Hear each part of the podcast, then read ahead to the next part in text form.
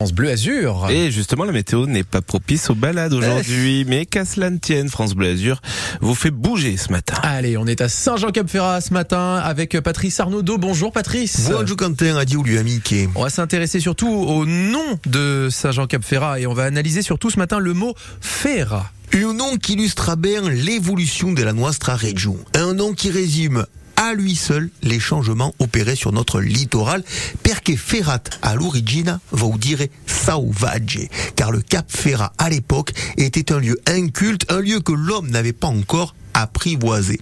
Et comme souvent, le mot est venu au latin, hein, ferrat est venant de ferus, qui en français a donné le mot féroce. Et ce Cap Ferrat n'avait pas en fait la même physionomie qu'aujourd'hui. Non, le Cap Ferrat était seulement peuplé de pins et de broussailles, liés à un lieu si peu peuplé que même les pirates se permettaient d'y faire des haltes, ce qui rendait le lieu encore plus féroce dans l'esprit des populations. Et là, qu'il y avait à maille des cabres à d'hommes, hein. Le Cap Ferrat, on l'a oublié, hein, servait alors de lieu de pâturage. Et au début du siècle dernier encore, les paysans préféraient échanger leurs terres du Cap Ferrat pour celles plus fertiles de la Vésubie. On peut dire que les choses ont bien changé depuis. Hein. Eh ben ouais, on cueille plus des paysans et ming à pirates. Hein. Aujourd'hui, le prix du mètre carré atteint des records et une partie du Cap Ferrat n'est plus du tout sauvage, mais a été privatisée par euh, les villas de luxe abritant parfois les oligarques russes, hein. peut-être les pirates des temps modernes.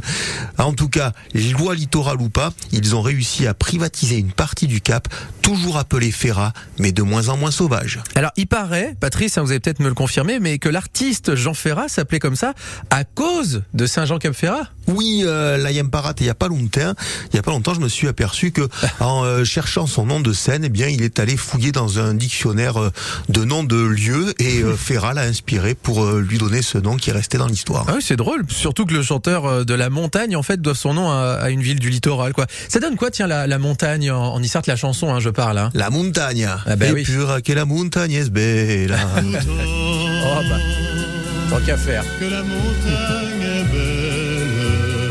Pourquoi s'en passer Comment peut-on s'imaginer le disait-il lui-même Jean Ferrat. En tout cas, merci pour cette belle euh, histoire de Saint-Jean-Cap-Ferrat, cher Patrice Arnaudot, et à demain. À demain.